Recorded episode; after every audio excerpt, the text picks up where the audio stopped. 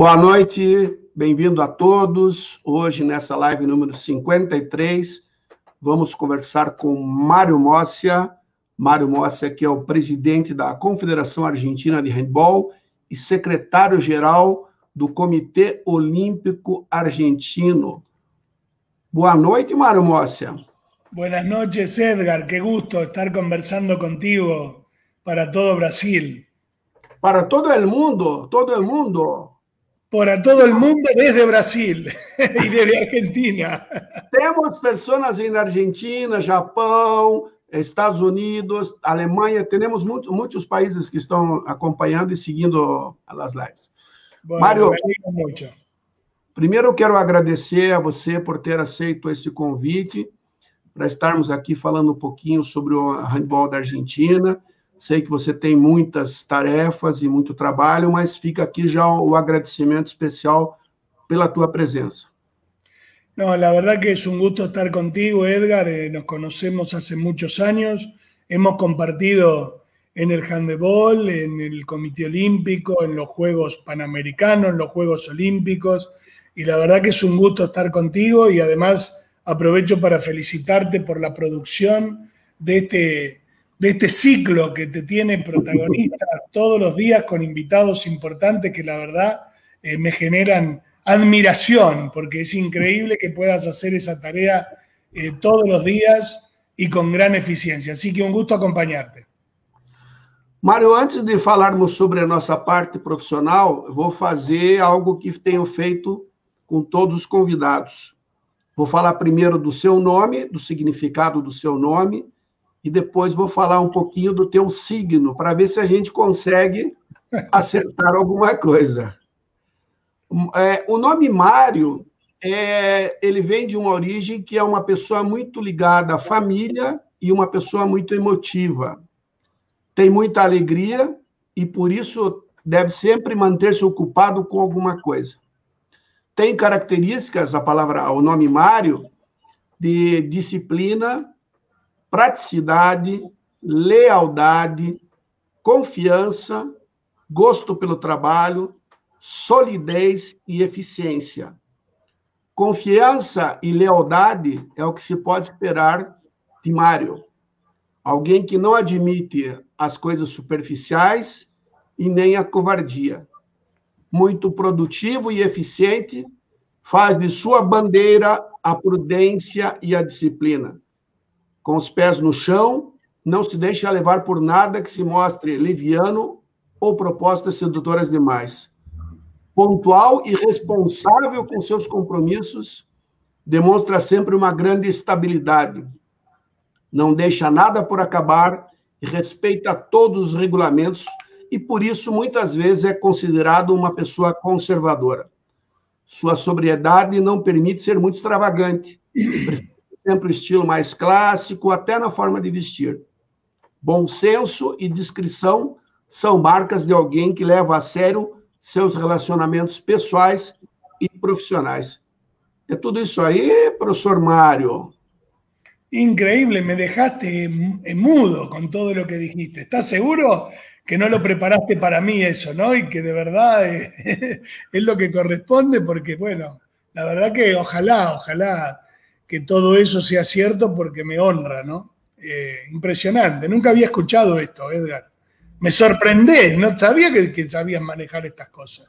Eu sou, eu estou fazendo, estou fazendo trabalhos paralelos na pandemia. Jogo cartas, jogo tarô. Sí, sí. Tirás el tarot, haces todo, adivinar a suerte, o destino. e agora, Mário, vou falar sobre um pouquinho de escorpião. Né?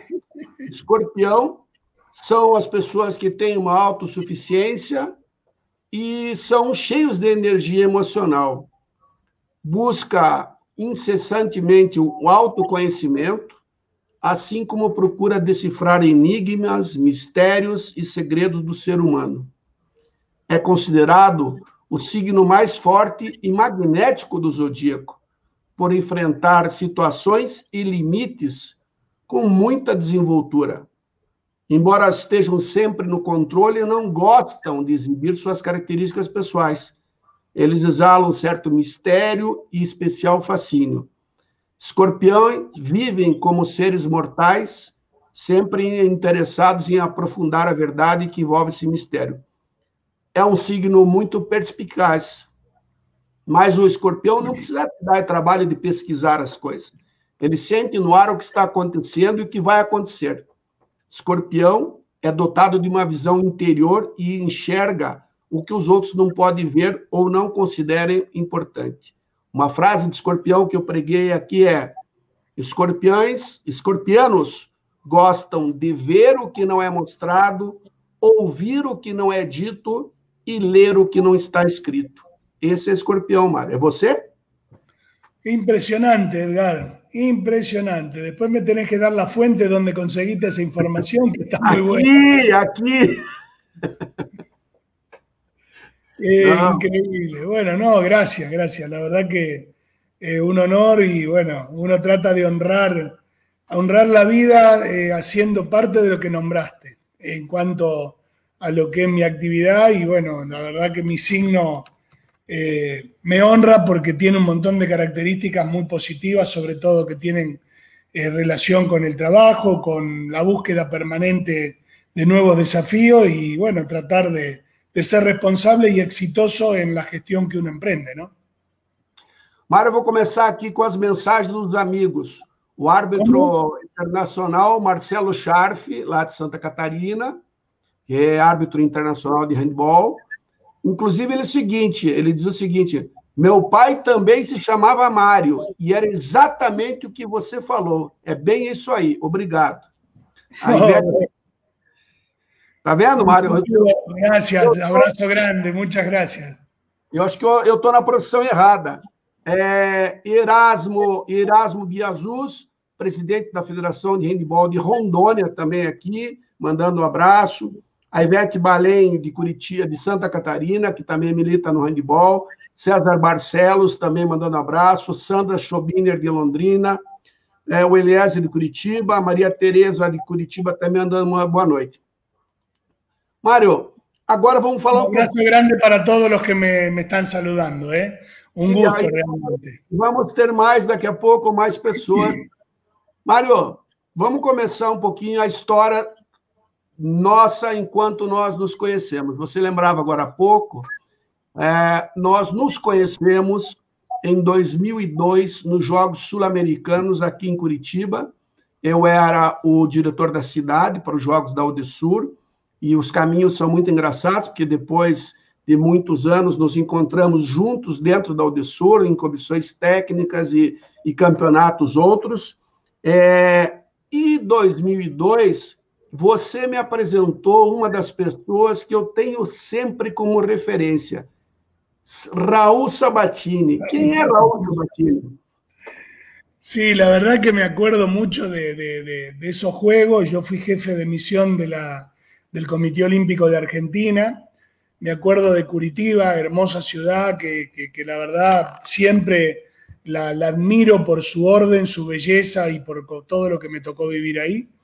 Y, en una de las visitas, porque yo tenía Curitiba, Belén, San Pablo y Río, eran cuatro sedes, y bueno, tenía mi base permanente en Río, y de ahí estaba yendo a San Pablo y a cada ciudad. Y en una, me acuerdo, fuimos a, Curitiba eh, a, ver cómo funcionaba todo, pero teníamos de jefe de esa subsede a Raúl Sabatini. Raúl Sabatini es un gran amigo que está en el Comité Olímpico Argentino, él es consejero del badminton, eh, pero bueno, es una persona eh, muy experimentada, muy amable y que estaba como responsable en esos juegos de Curitiba. Y bueno, era el que tenía el trato diario con, contigo, Edgar, con todo lo que tenía que ver con nuestra delegación, eh, digamos, en la ciudad, y creo que lo acompañaba la doctora Torres, que estaba con el tema médico.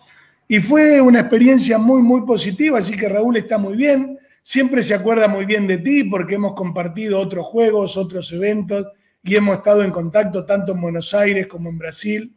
Y son esas cosas que surgen del deporte. El deporte es un instrumento que permite cosechar muchas amistades y las amistades casi siempre son duraderas. Fíjate que nos conocimos en el 2002 estamos en el 2020 y seguimos siendo amigos después de tantos años y de tantas experiencias que hemos tenido durante estos años con el deporte, ¿no? E aí manda um abraço, Cecília Alessandra Guimarães, nossa personagem do Comitê Olímpico Brasileiro, Cecília, que esteve muitos jogos com a gente, também te mandando um boa noite. Aliás, Raul, que esteve comigo também, entre outros jogos, tivemos em Cuba, eu e Raul, tivemos em Cuba, é, no Congresso Esporte para Todos, claro. é, Porque Raúl es el presidente de la Comisión de Deportes para Todos del Comité Olímpico Argentino. Y me acuerdo que compartieron, y también te lo mandé a Brasil, me acuerdo que estuvo compartiendo los Juegos eh, escolares, de, Brasil que tú dirigiste durante muchos años.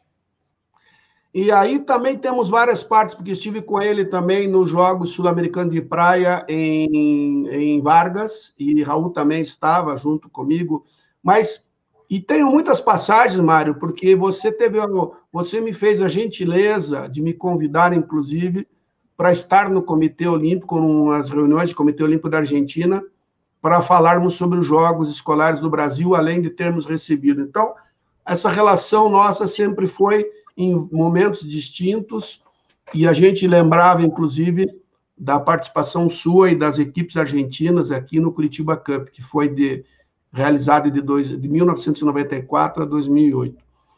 É, sempre nós tivemos, eu sempre digo isso, Mário, a gente sempre teve uma rivalidade com a Argentina, mas uma rivalidade dentro de quadra e que não se transforma em inimizade, mas se transforma numa rivalidade normal, às vezes mais, mais quentes, mais calorosas, é, mas isso faz parte do, do jogo. Eu fui, fui procurar aqui também alguns históricos e, e, e procurei ver aqui com relação aos Jogos é, Pan-Americanos, Jogos Olímpicos e Campeonatos Mundiais e Jogos Pan-Americanos. É, hoje, nós, nós temos uma fase que é a fase dominada por Cuba, e depois uma fase, no masculino principalmente, que é dividida entre Brasil e Argentina o fato de, da União Soviética ter deixado o apoio financeiro a Cuba foi um dos motivos. Mas aqui você atribui também, porque isso coincide mais ou menos com o período que você assume a Federação Argentina em 2000 e começa essa grande mudança no handebol da Argentina. ¿Esa cosa está asociada? Bueno, sí, la verdad que, como decías, eh, nuestra rivalidad es deportiva y dentro de la cuadra, porque es normal, es normal. Eh, no hay deporte eh, donde no haya, digamos, rivalidad entre Argentina y Brasil. O sea, cualquier disciplina, bueno, va a ser siempre a muerte dentro del campo para tratar de, obviamente, ganar el partido. Pero fuera del campo siempre hemos sido amigos y yo rescato a Manuel Luis Oliveira, el presidente de la Federación Brasilera, que es un gran amigo con el que hemos compartido muchísimos años de trabajo y, que, en algún momento obviamente hemos tenido disputas muy duras dentro del campo, pero siempre eh, una lealtad enorme y una gran amistad fuera del campo. Y creo que eso es lo, bueno del deporte. A mí me toca entrar eh, como presidente en diciembre del 2000, eh, presidente de la Confederación Argentina. bueno, Argentina venía con alguna historia de digamos, de, discusiones o de diferencias internas entre distintos sectores que habían generado una serie de inconvenientes eh, del cual no eran ajenos los jugadores, el cuerpo técnico y, algunas este, asociaciones. Y a mí me tocó eh, empezar, digamos, un proceso de cambio donde eh, se fue modificando la metodología de, relación entre las partes, fuimos consolidando un equipo donde los jugadores, los dirigentes, los entrenadores, los árbitros, todos somos del mismo equipo. Todos hacemos cosas distintas, pero todos queremos el bien del balonmano y el desarrollo de nuestro deporte.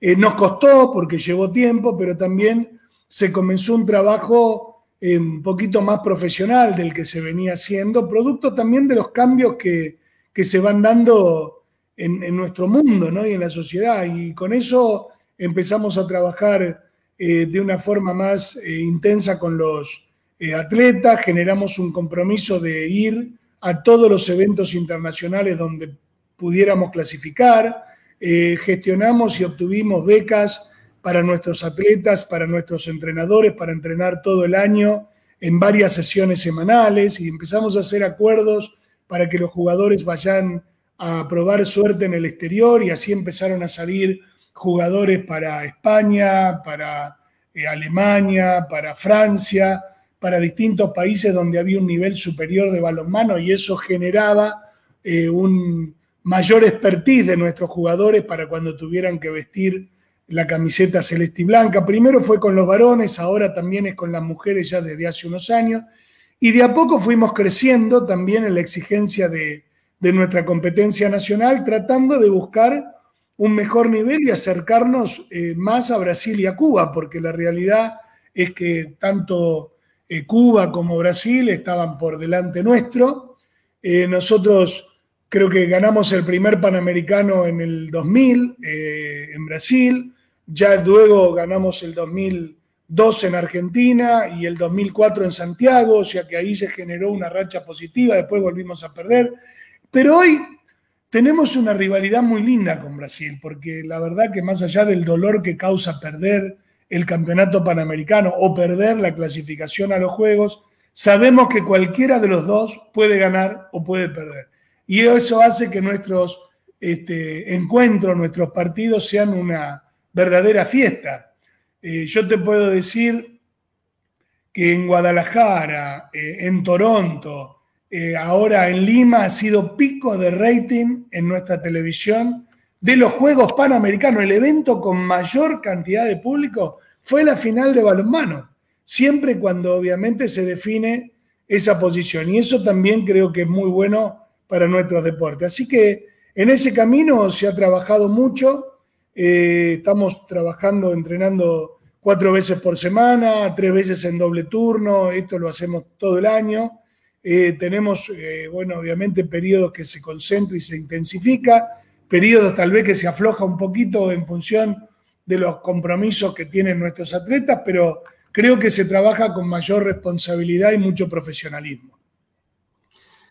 Eu tenho um dado para a tua estatística para você anotar importante. Dos Jogos Pan-Americanos, é, quando a Argentina foi campeã, que foi em 2011 em Guadalajara, eu não fui. Quando a Argentina foi campeã dos Jogos Pan-Americanos em Lima, 2018, eu não fui. Então, eu só fui ao PAN do Rio e ao PAN de Toronto. Então, na tua estatística. Eu... Edgar, no vayas más a los Juegos Panamericanos a ver balonmano, entonces. Quando, quando eu estiver no ginásio, nos Jogos Pan-Americanos, você já sabe o que vai passar, não? Yo sé ¿No? que si entras a ver el partido, perdemos, pero si no apareces, ganamos. O único, o único que eu não fui foi São Domingo 2003, mas eu estava começando essa minha fase de mentalização e, e mago e tal. Então, Bueno, ese fue un partido muy especial en Santo Domingo porque Argentina eh, venía, digamos, jugando muy bien y venía dominando el partido y en un momento, eh, bueno, Bruno se encendió, frotó la lámpara, Brasil pasó al frente y nosotros eh, quedamos ahí, obviamente, fuera de los Juegos Olímpicos de Atenas. Pero después, los próximos, el próximo campeonato panamericano, ahí nomás, fue en abril, creo, del 2004 en Santiago con un equipo de muchos jóvenes de Argentina, porque varios de los que habían estado en, Santo Domingo no, quisieron estar en el equipo. Eh, Argentina le gana el título al equipo de Brasil que iba a los Juegos. Entonces, esto es lo que tiene el deporte, ¿no? Menos mal que a Santiago no fuiste. no, es una broma. Para mí es un gusto siempre tenerte en no, pero É verdade, porque é, seguimos sempre. Você, você tem razão, porque estamos muito próximos em resultado. É, existe uma diferença maior no feminino, sim, no feminino já tem uma diferença maior, com, o masculino ainda é muito equilibrado entre jogos pan-americanos e sul-americanos. Até tivemos agora é, em Lima uma, uma surpresa de resultado, quando o Brasil, na semifinal, perde para o Chile, que foi alguma coisa inesperada. Poderíamos perder para é, a Argentina, mas faz parte do jogo e eu acredito que é esse que torna o esporte tão belo e tão motivador e tão a gente tem tanto entusiasmo. E aí tivemos agora Ah, diga. No, perdón, inclusive, fíjate que vos estuviste en Cochabamba en los Juegos Sudamericanos del 2018 que, que tuvimos en mayo, que bueno, Brasil ganó cómodamente el partido y un mes después en Groenlandia Argentina le gana a Brasil cómodamente el partido. Entonces son cosas inexplicables a veces, porque realmente el deporte tiene este encanto que nunca se sabe qué puede pasar depende de cómo estén los porteros ese día y depende obviamente del que cometa menos errores. Yo me acuerdo en Toronto que Argentina eh, tenía a Mike en el arco que, tapaba todo Brasil, era imposible, imposible hacer un gol y Argentina no jugó mal y sin embargo perdió el partido. Y pasó al revés en, Groenlandia, entonces eh, depende, en nuestro deporte es así. Eh, pero en Lima fue una sorpresa, la verdad que Brasil no estuvo bien en ese campeonato. evidentemente el equipo no terminó de estar eh, a punto, creo, y, Chile estuvo muy bien. Chile hizo unos partidos increíbles, tanto con Argentina como con Brasil. Estaba muy, muy ordenado, muy prolijo, y bueno, eh, así fue que, que, terminó, obviamente, ganando la medalla de plata, ¿no? Y ganándole a Brasil. E aí, em janeiro deste ano, voltamos a jogar em Maringá, e aí Brasil e Argentina fizeram novamente a final do campeonato. Mário, é, aproveita aqui para mandar um abraço do Daniel Cubano, Daniel, que é jogador de Cuba, que esteve no Pan-Americano e hoje trabalha em São Paulo e trabalha nas seleções. Abraço grande para Daniel. Abraço, vi que hay un montón que están saludando pero bueno, la verdad que es imposible desde mí eh, contestarle uno por uno, pero les mando un gran abrazo y gracias por estar ahí presente. Silvio Cordeiro, lá de Blumenau, também Silvinho, um, um ex-atleta, dirigente. Carlão, lá de Rondônia, também no centro-oeste do Brasil. Muitas pessoas deixando mensagem. É, Mário, quando eu falei do feminino, e aí fui dar uma olhada no Campeonato Pan-Americano, o Brasil tem 10 títulos do feminino e o Argentina tem um título de 2009. É, essa diferença entre o masculino e o feminino, a que você atribui? É a formação de base, aos investimentos, às prioridades, a dificuldade de manter duas seleções em, e, e, aí o Brasil é campeão mundial no feminino também. Passamos durante muitos anos atrás dos Estados Unidos e, e Canadá, depois conseguimos superá-los. O que, que você atribui essa diferença entre o masculino e o feminino na Argentina? Eh, mira, yo creo que la, la, la, principal diferencia es el biotipo, es el, el, el físico y obviamente la, las características de, del biotipo que, que, son muy distintas, muy distintas, más allá de, del roce internacional que, que tiene la jugadora eh, brasileña que ha estado jugando en principales equipos de Europa durante más tiempo, pero físicamente son más altas, son más fuertes, son más, eh, digamos, eh, provistas, ¿no? Como para, para el deporte. Nosotros hemos mejorado, pero teníamos equipos históricamente bajos y de jugadoras que, que tenían que fortalecer muchísimo más Hemos mejorado eso en el último tiempo, es verdad que ganamos, me acuerdo en Chile en el 2009, la final. Eh, creo que hay una diferencia muy grande, Brasil fue campeón del mundo y eso dice todo, ser campeón del mundo en nuestro deporte eminentemente europeo con un equipo de Sudamérica marca que la genética de, la jugadora de Brasil es distinta eh, a la Argentina. Pero bueno, son cosas que van a necesitar más tiempo de de trabajo y de selección. Eh, nosotros hemos ido mejorando muchísimo. El equipo que hoy tenemos es mucho más eh, alto, es mucho más fuerte y está con mayor roce. Nosotros tenemos eh, prácticamente el grueso del equipo en Europa, están jugando la mayoría en España, tenemos una chica en Hungría, tenemos otra en Francia. Y bueno, de a poco se van achicando las diferencias, pero todavía estamos eh, por abajo, estamos todavía 10 goles abajo, a veces menos, a veces más. Eh, pero bueno, no perdemos la esperanza de seguir, obviamente, intentando. Ahora estamos empezando a entrenar nuevamente hace una semana. Eh, empezamos casi, estamos en la segunda, el camino al preolímpico, intentando buscar una plaza para los Juegos, pero bueno, nosotros tenemos en Brasil una potencia europea en Sudamérica. Esta es la realidad y es muy difícil, pero bueno, tenemos un equipo técnico muy bueno, hemos intentado mutar a Daddy Gallardo de, entrenador de, los gladiadores, de los varones a las mujeres y va muy bien. Hemos fortalecido el trabajo defensivo y el trabajo, digamos, físico y la idea es prepararnos para achicar esa diferencia que ojalá en el tiempo que sea cada vez menor. También por el bien del deporte, porque cuando uno va a Argentina, Brasil, que genéticamente son muy parecidos y físicamente están mucho más equilibrados, más allá que Obviamente Brasil tiene algunas eh, pirámides, como sabemos, de vez en cuando aparecen. Eh, siempre es una fiesta el partido porque nunca se sabe el resultado.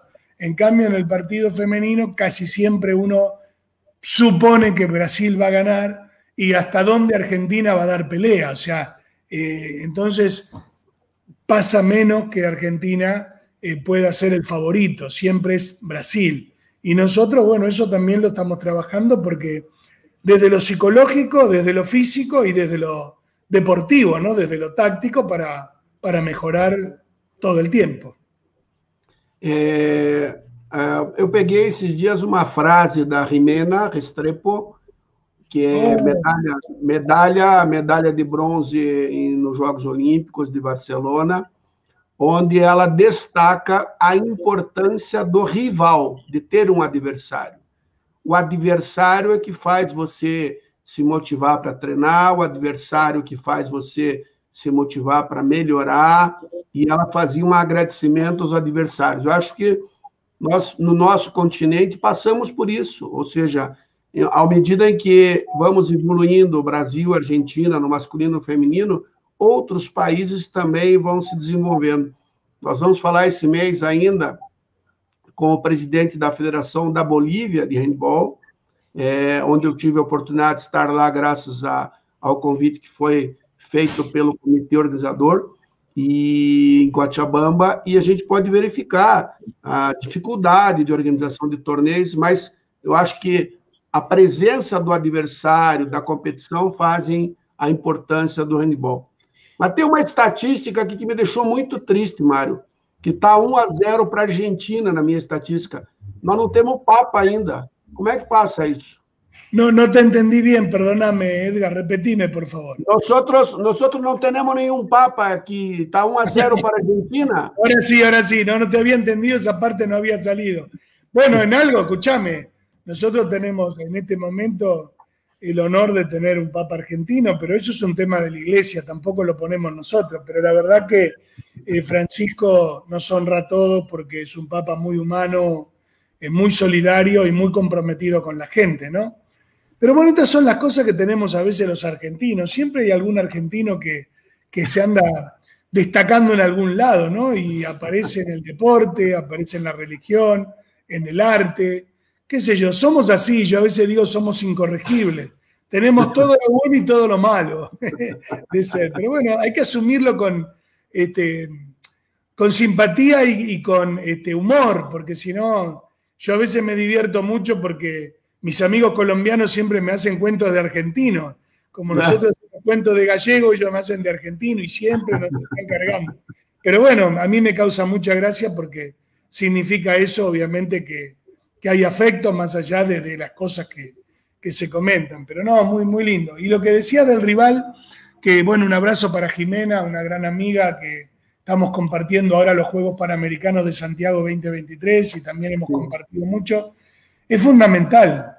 es fundamental porque es el espejo donde te mirás todo el tiempo. O sea, vos sabés que tenés que estar a ese nivel y que te tenés que preparar para tratar de ganarle a ese rival, que nunca es un enemigo, porque eso también hay que destacarlo. No, no hay enemigos, no hay enemigos, hay rivales y el rival es fundamental, porque sin el rival no hay deporte, porque uno tiene que competir con el otro, no contra el otro, y tratar de buscar, obviamente, el mejor resultado, cumpliendo con los reglamentos, y obviamente con el juego limpio, que eso es, la enseñanza del deporte.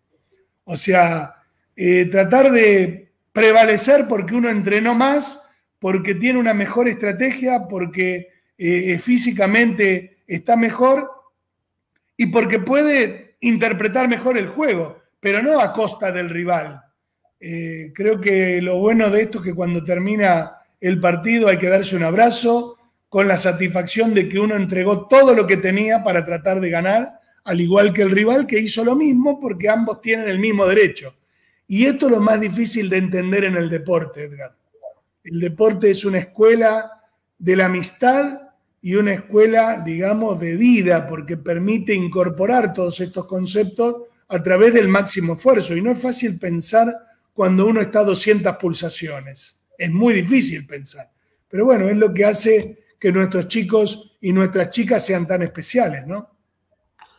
É, César Barcelos dizendo que é importante fortalecer todos os países da América do Sul para que o, que o handball possa evoluir cada vez mais. Ou seja, quando crescem todos, o esporte também cresce. O César Barcelos mandando essa mensagem. Mário, em 2012, em Londres, foi a primeira participação olímpica da Argentina. O que representou isso dentro do handball do teu país, uma primeira classificação olímpica?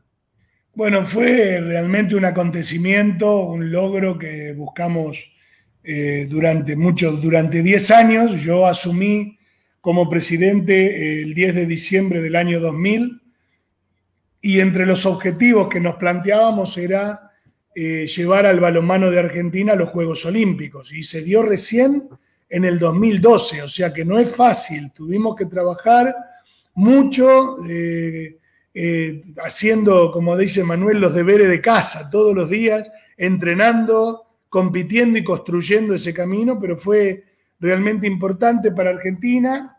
Eh, no obtuvimos tal vez el mejor resultado porque hubiéramos querido quedar dentro de los ocho, pero bueno, obviamente fue la primera experiencia y fue muy difícil, no son fáciles los juegos, van los 12 mejores equipos del mundo, pero fue una experiencia muy importante que también potenció el desarrollo de nuestro deporte porque a partir de, lo que fue Guadalajara 2011 y, Londres 2012, eh, muchos eh, chicos y muchas chicas se volcaron a hacer balonmano y eso nos permitió tener más jugadores, más equipos, más clubes, y seguir creciendo en la base de la pirámide. Así que, y también tener más apoyo económico por parte de los patrocinadores y más apoyo económico por parte del Estado. Tú sabes que en el alto rendimiento eh, los resultados son directamente proporcional a los recursos. Si te va bien y sos protagonista, tenés más apoyo que si no te va bien. Así que creo que es un camino que nos ha permitido, o sea, el inicio de un camino que hoy nos permite estar en el lugar que estamos, con mucho más desarrollo, con mucho más protagonismo. Eh, primero fueron los varones en el 2012, en Río en el 2016 fueron los varones y las mujeres, ayudados de que Brasil era sede, por lo tanto eh, no teníamos que eliminarnos con Brasil, entonces pudimos estar con los dos equipos. Y ahora con los varones clasificados para Tokio y esperando la oportunidad de intentar clasificar también a las mujeres. Esto era impensado cuando yo asumí como presidente en el año 2000. Estábamos en otro nivel, en otro nivel de discusión. Pero además porque a partir de, estas cosas nos fueron teniendo en cuenta a nivel internacional. Nosotros estamos yendo ahora la primera semana de noviembre, si Dios quiere, a Egipto, invitados por Egipto a, jugar una competición amistosa. Estamos yendo en diciembre del 25 al 30 a Qatar, a Doha, a hacer un cuatro naciones con Qatar, España, Argentina y Túnez. Estamos yendo a, Rusia, a Moscú, la primera semana de enero, del 4 al 9, hacer el Cuatro Naciones, que sería la revancha del que hicimos en San Juan con Rusia, Polonia, Argentina y, España, y de ahí al Mundial. Esto no pasaba.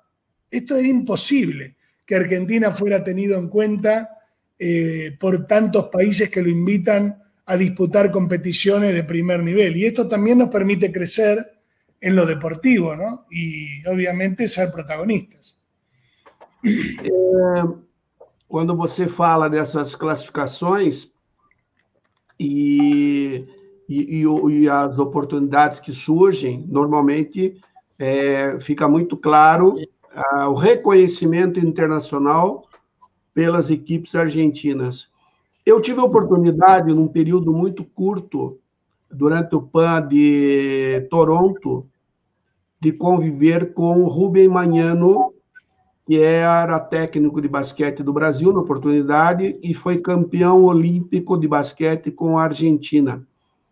É, o, o handball buscou alguma, alguma, alguma, algum aconselhamento, alguma aproximação com o basquete também para entender um pouquinho melhor essa, essa participação olímpica ou não?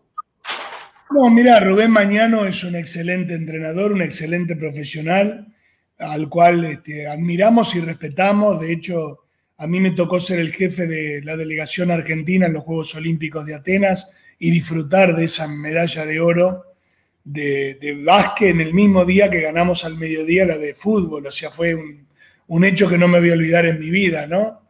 Eh, uh, qué lindo, mira, lo veo a Bruno Sousa ahí conectado. Bruno, Aproveite, aproveite agora, aproveite para reclamar de São Domingo. Todavía me acuerdo de, de, de, Santo Domingo 2003, Bruno, así que te mando un gran abrazo porque, bueno, nos ganaste en el campo de juego, así que un gusto.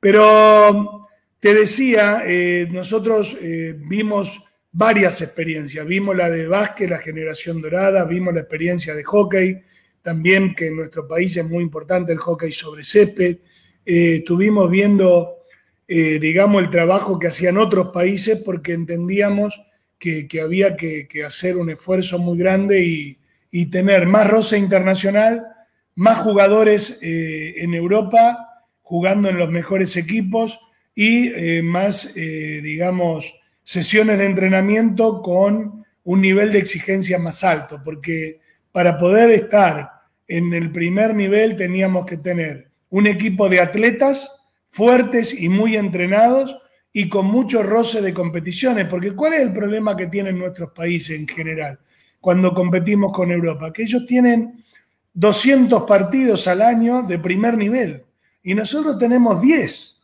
de primer nivel, 12, 15, porque mismo en un campeonato panamericano de nuestro deporte, tú tienes 2 barra 3 partidos fuertes, los demás son partidos sencillos.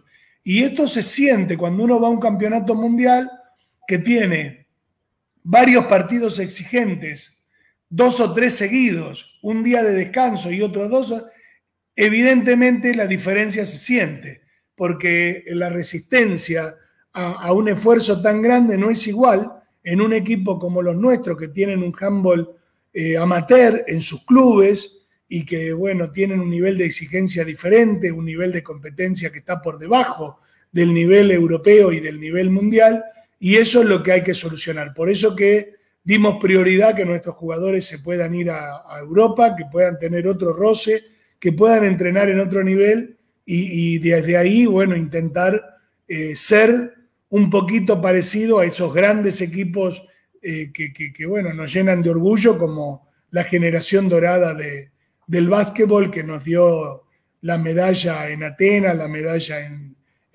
Beijing, la de oro, la de bronce, y que ahora, bueno, cambiando casi todo el equipo y solamente manteniéndolo a escola y con otro técnico como es la oveja Hernández, antes Julio Lama, todos muy buenos entrenadores, nos dieron la medalla de oro en Lima y el subcampeonato mundial. O sea que hay muchos ejemplos para mirar, para entender y para copiar lo que sirve y para poner lo propio para complementar, obviamente, lo que uno necesita, ¿no? Bruno Souza hoje é secretário nacional de esporte de base e alto rendimento, está dentro do ministério, assumiu recentemente a função. É a, primeira, É a primeira vez que temos um representante do handball num dos mais altos postos do governo federal, é, conduzindo o esporte nacional. É uma alegria e mis felicitaciones, un chico muy capaz, muy preparado, bueno, ya no es tanto un chico, ya creció, pero siempre fue un gran atleta, muy respetuoso, muy correcto y obviamente muy talentoso. Ojalá también se destaque en la responsabilidad política del deporte que le toca desempeñar. Professor Frumento de Curitiba, mandando buenas para o professor Edgar. Professor Ferreirinha, no interior da Bahia, também mandando um, uma boa noite aqui. Professor Ferreirinha, que foi um dos nossos convidados. Mário, você tem uma geração de irmãos Simonet aí que é fora de série, não? Três irmãos Simonet, Diego, Diogo e seus irmãos, todos jogaram handball? Não te escuché bem, perdoname o início da pergunta, não la escuché. Edgar, repetime, por favor. Como pasa que tiene tres hermanos Simonet jugando balomano? ¿Tres ah, hermanos? Bueno, mira, no, no, es el único caso, pero sí es, eh, aquí tenemos tres hermanos que, bueno, hijos de, un matrimonio del balonmano. Eh, tanto su papá como su mamá han sido jugadores del Club Ferrocarril Oeste, jugadores de selección argentina, y, y la verdad que es un orgullo para nosotros porque en primer lugar, son excelentes personas, todos, tanto los padres como los hijos, y en segundo lugar, excelentes atletas, así que estamos realmente muy felices. A veces se complica un poco porque juegan todos en la misma posición. Entonces, a veces hay que ver, a ver cómo, cómo se ordena eso, ¿no? Quién es central, quién es lateral. Pero bueno, es un problema del técnico, por suerte no es un problema mío. Eh, pero la verdad que son muy buenos eh, en todo el sentido de la palabra, muy comprometidos con el deporte, muy buenos atletas y para nosotros es un hecho realmente eh, importante por lo deportivo y también es singular por lo que representa, ¿no? Siempre llama la atención. Tenemos otros casos de hermanos, pero no tres. O sea, tenemos a los dos hermanos Pizarro que están en la selección, los hermanos Fernández que también están, los hermanos Crivelli, si bien uno está en el masculino y otra en el femenino. O sea, hay un montón de casos de hermanos que, han llegado al primer nivel y que juegan juntos de, bueno, de la mejor manera, ¿no? Como lo, como lo más natural. Así que la verdad que, es una, alegría enorme. Estaba olhando essa semana, Mário, que em função da pandemia, muitos campeonatos quase todos os campeonatos na Europa foram encerrados antes. E com isso possibilitou as mudanças e as transferências. E pude ver uma grande quantidade de homens e mulheres argentinas em campeonatos europeus. Essa quantidade hoje ela é estimulada pela federação, os atletas é, tem esse apoio para que isso aconteça? É um objetivo cada vez mais ter mais atletas exatamente buscando mais experiência? Sí, seguro que sí. Nosotros eh, vemos con muy buenos ojos y tratamos de ayudar dentro de lo posible para que estén dentro de las instituciones que les den mayores posibilidades de desarrollo, de jugar y de entrenar en el mejor nivel. Eh, no, no nos entrometemos en sus decisiones porque de última respetamos la decisión del atleta, pero tanto los entrenadores como nuestro cuerpo técnico, médico, kinesiólogo, eh, bueno, asistente, preparadores físicos, tratamos de, estar eh, permanente con ellos y bueno, en lo que respecta a la Confederación Argentina también para que la experiencia sea positiva, tenemos acuerdo con los clubes, conversamos con, con la federación de cada país con respecto a algunas cuestiones que nos pueden interesar y hay un seguimiento permanente porque entendemos que nuestro, eh, nuestro mejoramiento en el nivel técnico eh, va por ahí, va por ese camino. Por eso tenemos eh, tantas jugadoras y jugadores que los alentamos cuando está la posibilidad de que, bueno, vayan a una institución seria donde puedan entrenar con responsabilidad, los técnicos de nuestra selección hablan con los entrenadores de sus clubes como para, bueno, ver cómo, cómo van, cómo se, se, se, desenvuelven, se hace seguimiento de partido, análisis de partido, devoluciones técnicas para los jugadores, monitoreo de sus entrenamientos, porque hay una inversión, inclusive eh, esas jugadoras están también dentro del esquema de alto rendimiento de Argentina y, obviamente con prioridad para, eh, lo que haga falta y, de hecho nos pasó ahora durante la pandemia que algunos volvieron, se los ayudó a, a que pudieran volver o que pudieran regresar y con cuestiones que estaban en nuestro alcance para que, bueno, pudieran hacerlo de la mejor manera, ¿no? Você teve experiência, como você já, já falou, sobre é, chefe de missão em jogos sul-americanos, jogos pan-americanos, é, em vários jo em Jogos Olímpicos, mas e a experiência de comandar a parte esportiva durante os Jogos Olímpicos da Juventude 2018? Foi um ponto talvez um dos mais altos dentro da tua carreira de gestor y de administrador esportivo, Mario? Bueno, sí, fue, fue especial porque eran los primeros Juegos Olímpicos en la Argentina, nuestros Juegos de la Juventud eh, permitieron experimentar, innovar y crear muchas cosas que hoy el movimiento olímpico las tiene en cuenta a mí me tocó ser el responsable de deportes y, venue, de instalaciones.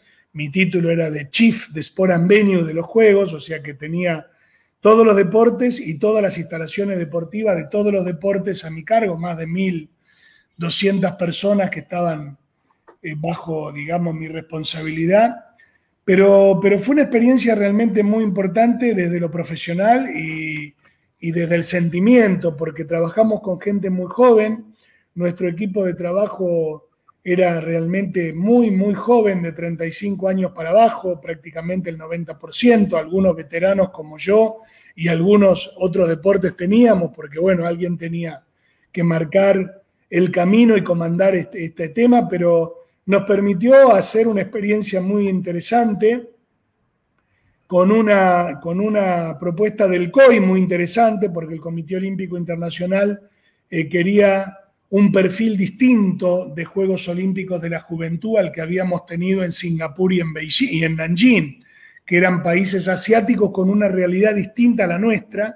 El COI quería que los juegos fueran austeros, que se optimizara al máximo la infraestructura existente, que se gastara poco dinero, que se pudiera poner el eje en la integración de nuestros jóvenes a través del deporte, en una experiencia educativa y deportiva a la vez. Y, creo que pudimos encontrar la forma desde nuestra propuesta de parques temáticos con eh, actividades de iniciación deportiva en cada uno de nuestros parques, con eh, actividades recreativas y de showcasing también, show, animaciones. Bueno, fue una fiesta, la verdad que fue una fiesta pero hubo cosas que realmente fueron muy innovadoras. Eh, por ejemplo, hacer una ceremonia inaugural en la calle, la primera vez que, se hacía y que fue realmente espectacular porque salió muy linda, a todo el mundo le gustó. Eh, llevar el deporte donde está la gente y no esperar que la gente vaya a donde está el deporte, que ese fue el otro concepto clave, por eso nosotros hicimos muchas actividades urbanas. Hoy nos llena de orgullo ver que en los Juegos Olímpicos de París 2024 se ha tomado muchísimo de, nuestra propuesta porque se están haciendo actividades eh, debajo de la Tour Eiffel, en Champs-Élysées, en el Arco del Triunfo. Y la verdad que eso lo fuimos tomando de, lo que vimos este, en, en, Nanjing, de lo que vimos en otro juego, y la verdad que fue una gran, una gran experiencia, se trabajó realmente muy bien.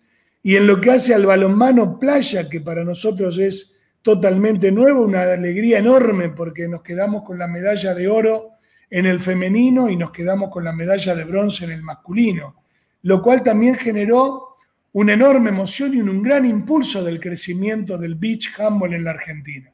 Trabajamos mucho para eso, nosotros hicimos un plan de detección de talentos eh, desde el ENAR y con el el Comité Olímpico y la Secretaría de Deporte para trabajar con todos los chicos 2000, 2001 y 2002 y hacer una selección en todo el país.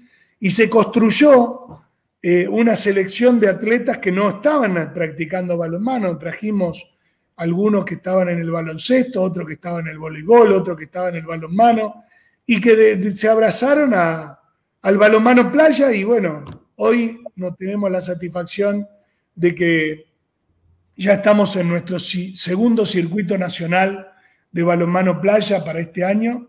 Eh, hemos ganado medalla de bronce en los Juegos, en el Campeonato Mundial eh, Juvenil de Isla Mauricio, eh, previo en el 2017, tanto en varones como mujeres, la medalla de plata en femenino en los Juegos Mundiales, la medalla de oro en el femenino de los Juegos Sudamericanos de Playa de Rosario, o sea que es inédito para la Argentina que todas las medallas que tiene el balonmano los tiene en playa. Y esto parecía increíble porque además nosotros tenemos seis meses de frío en la Argentina, o sea, no tenemos la suerte de que el clima y, la playa nos ayuden, pero bueno, aquí estamos luchando y, trabajando. Pero desde lo personal fue una experiencia eh, muy importante, también me tocó la satisfacción de que me acompañara eh, mi hija mayor, Anabela, como directora de servicios deportivos y fue realmente una satisfacción porque empezó como mi asistente y terminó siendo una persona muy importante en el esquema de, los juegos. En mi otra directora de, de Venue Management fue Cecilia Farías, que, también es un honor porque la quiero mucho, es mi amiga y es vicepresidenta de la Federación Internacional de Canotaje. O sea que la verdad que, que estoy muy contento con esa experiencia de Buenos Aires 2018. Quero aproveitar aqui para agradecer o convite, né? Porque infelizmente não pude ir a Buenos Aires. Cheguei a fazer, inclusive, uma, uma entrevista por telefone. Estava em Cochabamba. É, o prazo que me deram para ir a Buenos Aires não me permitia, porque tinha um contrato a cumprir e não deixaria, por mais importante que, que seja o convite de ir a Buenos Aires, tinha um contrato com Cochabamba que não, não ia deixar de, de realizar, mas fica aqui o agradecimento, porque sei que houve uma intervenção sua para que eu pudesse receber esse convite. É... Um gusto tenerte, Edgar, em Buenos Aires, pero eh, ambos somos responsáveis de nossos compromissos e sei que eh, tu relação com Cochabamba não te permitiu estar. Pero bueno, eh, la verdad que fue una fiesta. A mí me tocó estar en Cochabamba eh, desde mi rol de que, era el responsable un poco de, lidiar con todo lo que fue Cochabamba desde la sur porque yo era el presidente de la comisión de coordinación. Y vos sabés que no tuvimos poco trabajo en Cochabamba, tuvimos mucho durante muchos años, pero la verdad que nos fuimos muy, pero muy felices de Cochabamba porque esos juegos fueron un éxito. Un éxito en el público, un éxito en las competiciones, en el legado de infraestructura que quedó. Eh, llevó mucho tiempo, mucho trabajo, pero nos fuimos felices. Y a mí me tocó de ahí desembarcar directamente en la previa de, de nuestro juego de Buenos Aires, así que fue un año 2018 para no olvidar. Paulo Sérgio Robusto mandando abraço, que ele tem como companheiro lá o Pablo Greco, o professor Pablo Greco, que é argentino, que a gente já ah, adotou aqui como brasileiro. Olha aqui quem está mandando mensagem para você aqui também, Maurício oh. Pinzón. Bueno, un abrazo grande para Pablo Greco, para Paulo, un, un, argentino brasilero, Pablo Greco, ya es más brasilero que argentino, pero yo sé que él tiene su corazoncito celeste y blanco. Y acá Mauricio, amigazo también, ya desde Medellín 2010 que venimos juntos y estuvimos en Cochabamba. Y bueno, eh, también fue el primer presidente de la Federación Colombiana de Handebol y un gran amigo, así que realmente un gusto, Mauricio. Te, te mando un gran abrazo. Eu, eu, tive a oportunidade de viver, morar com o Maurício em Cochabamba. Dividimos o apartamento, eu, Maurício e Renato, peruano Zerpa. Oh, e... outro grande amigo. Os três, os três no mesmo apartamento. Imagina. Nació, nació el amor, Edgar. No, nació el amor ahí o no? ¿Hubo amor o no hubo amor? O amor, amor eterno, amor eterno. Mauri, o Maurício está lembrando aqui da cancha de rock. Nem vamos falar da cancha de rock de Cochabamba, porque. no foi... se puede hablar porque nadie lo va a creer. Así que mejor dejémoslo. Fue un éxito, pero no contemos cómo se armó y cómo fue, porque nadie lo va a creer. é, Mário, agora a gente tem como programação, você já colocou uma série de torneios que vocês estão, vão ter pelo mundo, e, e o, de 14 a 31 de janeiro, o Campeonato Mundial. A Argentina está na chave D, Dinamarca, Argentina, Bahrein e República Democrática do Congo. Congo. Quais são, quais são as, as perspectivas, os objetivos da Argentina? Você classificam três equipes né, no grupo, né? É, quais são as expectativas e objetivos da Argentina para esse Mundial?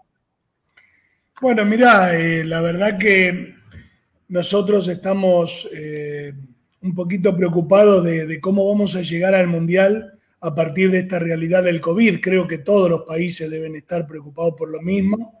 Nuestro equipo ya está entrenando hace un mes y medio, pero todavía con entrenamiento individual, eh, sin pasar la, pelota, con desplazamiento, cambio de ritmo, trabajo físico, trabajo aeróbico y siguiendo el protocolo que esperemos nos permita eh, mejorar un poquito más en el entrenamiento específico en las próximas semanas.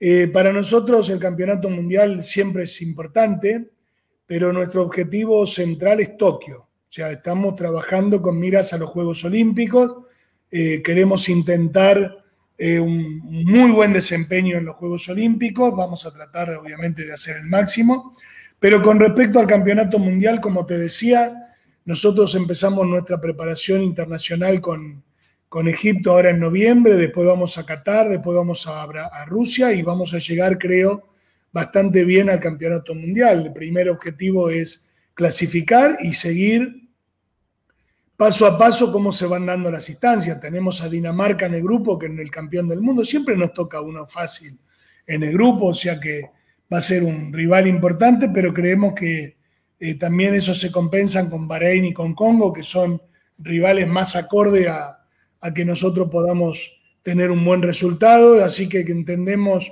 que la idea es eh, clasificar y hacer un buen papel, tratar de llegar a lo máximo que se pueda eh, camino a Tokio y desde ahí se está trabajando con mucha responsabilidad. Eh, tú sabes que los campeonatos mundiales eh, dependen de muchas cosas, o sea, obviamente de cómo, cómo se dan los cruces una vez que clasificás, contra quién te toca y a partir de eso cómo vas avanzando.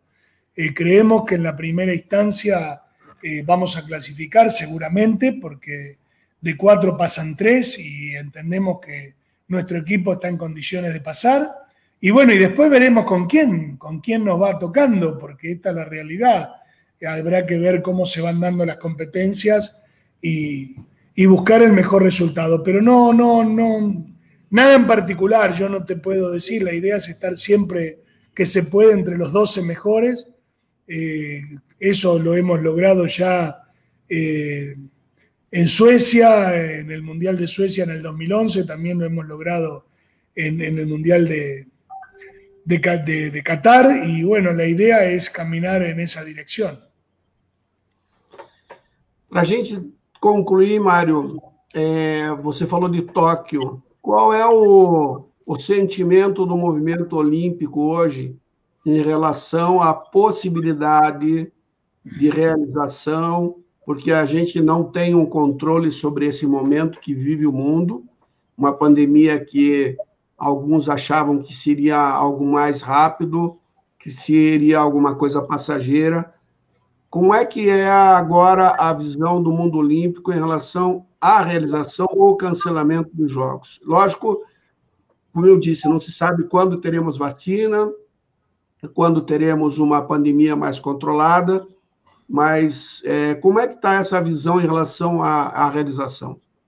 Mira, yo, yo, te doy mi opinión y te puedo decir más o menos algunas cosas generales. Mañana justamente creo que hay comité ejecutivo del Comité Olímpico Internacional, seguro van a hablar de, de Tokio.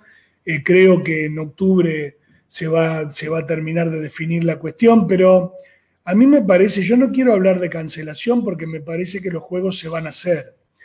Eh, entiendo que la situación hoy todavía es muy preocupante porque eh, lo que más preocupa es el, rebrote eh, que se ha dado justamente con, el COVID en países que ya tuvieron este tema y que ahora, bueno, obviamente aparece nuevamente. Pero yo creo que la vacuna va a aparecer, va a aparecer en los primeros meses del año que viene y entiendo que eso va a ayudar muchísimo a controlar la situación. Creo que se van a tomar muchísimo cuidado, seguro va a haber que adaptar algunos protocolos, pero creo que la prioridad de todos es que los juegos se hagan. Eh, pero bueno, dependerá de, un poquito más adelante cómo van a estar eh, las cuestiones sanitarias para la decisión final. Nosotros estamos trabajando con todos nuestros atletas para que haya juegos y creo que el mundo está trabajando en esa dirección. Eh, cancelar los juegos sería realmente durísimo para todo el movimiento olímpico porque tú sabes que eh, gran parte de los recursos que se recaudan con los juegos se destinan a los comités olímpicos nacionales, a solidaridad olímpica y ayudar a nuestros países a trabajar durante todo el periodo hasta los próximos Juegos. Así que espero se puedan realizar sem nenhum problema. Mário, eu quero te agradecer muito. Chegamos aqui a uma hora já de conversa. Te agradecer profundamente. É, a gente vai ter uma, um encerramento, mas a gente volta depois que desconecta para fazer uma avaliação. Mas quero deixar um agradecimento a você especial por todos esses anos de amizade. Recentemente, nós nos reaproximamos, eu busquei você para até me desculpar de alguma coisa que eu tenha feito, quero reforçar isso agora em público aqui, não foi intencional, mas deixar aí meu carinho, minha amizade e o agradecimento a você. No, Edgar, fue un gusto estar aquí contigo y con todos los amigos que nos vieron. Eh, te felicito por, por esta iniciativa porque es muy buena, muy profesional y realmente demuestra tu capacidad como siempre y vos sabés que te aprecio mucho y que hemos compartido mucho con el deporte y con nuestras vidas personales y ojalá podamos seguir haciéndolo en el futuro. Así que un gusto haber este, compartido este momento y le mando un gran abrazo a todos los que nos estuvieron escuchando y compartiendo con nosotros nuestras historias de vida dentro del deporte y del balonmano.